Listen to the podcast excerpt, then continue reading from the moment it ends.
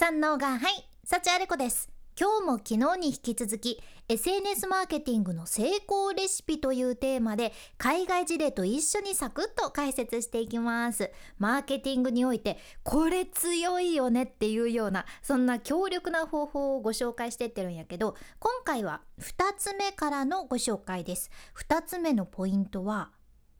オンラインとオフラインの融合です。SNS 時代になって多くのブランドがデジタルなものその SNS とかネット販売とかライブ配信イベントとかねそういったオンラインのものにフォーカスしていってる流れなんやけど本当にうまくいく成功レシピとしてはオンラインとオフライン両方のエンゲージメントがあることここがポイントになってくるじゃん。若い世代って SNS とかネットショッピングとかももう当たり前に使いこなしていらっしゃるからこそこの両方を意識することでオンラインとオフラインの世界どっちも活用してますよっていう世代を引きつけることができるんよね。で例えば Mac あなたはマック派ですか？マクド派ですか？私はマックっていう言い方をしてきてるけどこのマックというか、まあ、マクドナルドのグリマスシェイクという商品が海外でめちゃくちゃバズったのご存知でしょうか？これねマクドナルドのキャラクターのグリマスっていうののその誕生日を祝うためにアメリカの店舗でね期間限定で今年の夏発売されたものなんやけどグリマスはなんか紫色のバーバパパみたいな見た目のキャラでねバーバパパ伝わるかな？まあ紫色のお化けみたいな見た目のキャラクターなんやけどこれがどうバズったのか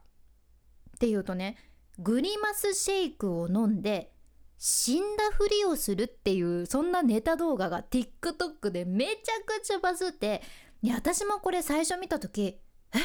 シェイク飲んで倒れたけど大丈夫そうって。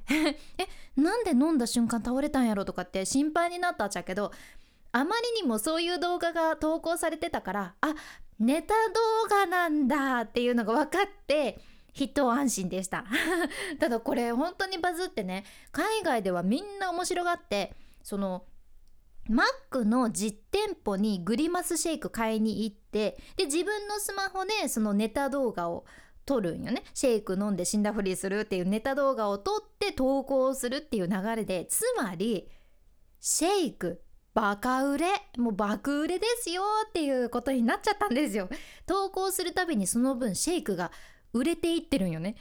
でこれ何が良かったのかというとこれってさ消費者が積極的に参加できるようなものになってたんですよ。そう。ここからも分かったのがやっぱり SNS とかネットってただただブランド側が広告を出すところ消費者がブランドの広告を見る場所とかではなくってみんなその一部分を担いたいと願ってるんよね。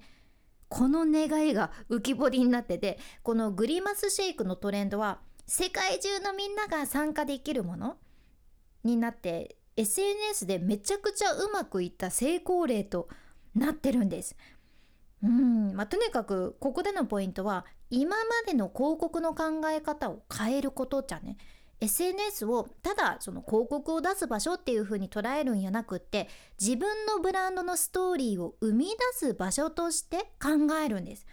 最高のストーリーって何なのかっていうとただただ読んだり聞いたりするんじゃなくって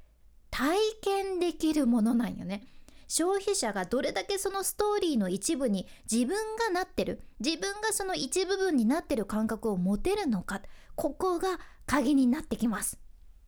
では最後の3つ目。トレンドを把握して次に何が起こるのかを予測することです。短期的なトレンド長期的なトレンドどっちも含めてトレンドの先取りってもうめちゃくちゃ重要なことやけど SNS も毎日毎日いろんなトレンドが出てくるやん。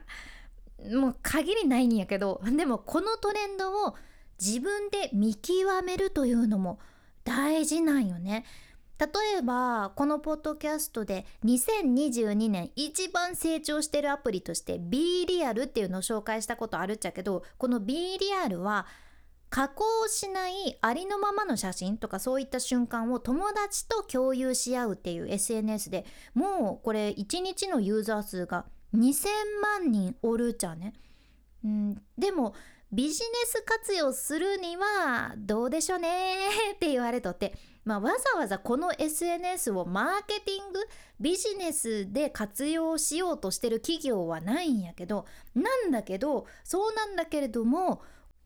この B リアルもブランドを宣伝するのにうまくいく可能性がある SNS だっていう情報も海外では出てきとっていやここから本当にねどうなるかは分からんちゃけどここが大きな分かれ目なんよね。トレンドにアンテナを張っておくのはもちろん大事それも大事なんやけどそのトレンドを知るだけじゃなくってじゃあ次何が来るのか次はどうなるのかっていうのを自分で予測してそこからトレンドの最前線に自分が出ていくっていう方がもっとうまくいくわけですよ。でこれは私も実体験であるんやけど例えばまだこういうポッドキャストとか音声配信が日本でも全然今以上に広まってなかった時だから34年前とかかな。私は当時まだポッドキャストを始めてなくって。でも音声配信したいなっていうのでどこのプラットフォームを選ぼうかなって悩んだ時にその時もね私は当時自分なりに海外のトレンドは常に勉強はしとって一応ねその時はビジネスでも中国が伸びてくるっていうのは分かっとったけん中国のプラットフォームのヒマラヤっていう音声配信プラットフォームを一つ選んで配信しようたちゃん。うんまあ、ただまさかそのヒマラヤが途中でなくなるとは思いもしなかったんやけど今はね、うん、音声配信できてないんやけどそのヒマラヤではねでもそういうことじゃんトレンドって先取りしても、まあ、もしかしたらそれがあんまり伸びないとか、そこまで何て言うのかなトレンドとして息が長くないという時も当然あるっちゃけど私の場合はその初期の段階で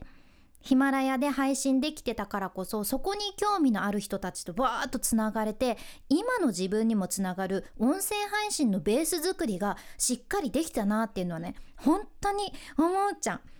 で Spotify もある意味そうかなインドに展開するかなり先を見越してインドに展開するのも早いなって感じとるしユーザー体験としてもすごく気持ちがいいプラットフォームやなって思っとるしそうだからプラットフォームとしてこれからまだまだ伸びるなっていうのをいろんな情報を受け取りながら自分の中で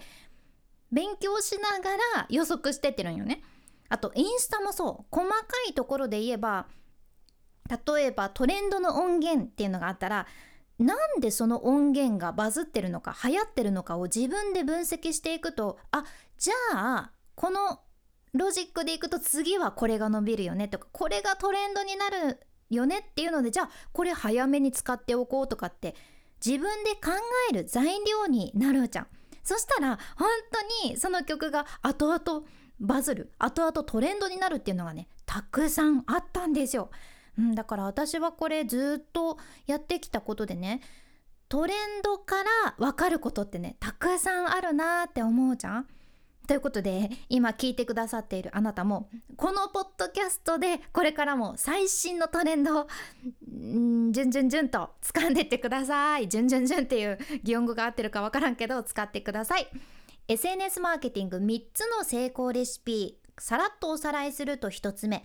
適切なインフルエンサーとのコラボ。2つ目オンラインとオフラインの融合。で3つ目トレンドを把握して次に何が起こるのかの予測っていうことでした。今回の内容もちょっとでも何か参考になれば嬉しいです。このポッドキャストでは海外の最新情報をこれからもシェアしていくけん聞き逃さないように。フォローボタン。まだ押してないというあなた忘れてましたというあなたぜひ今のうちにフォローボタンポチッと忘れずに押しておいてください。君に幸あれ。ではまた。博多弁の幸あれ子でした。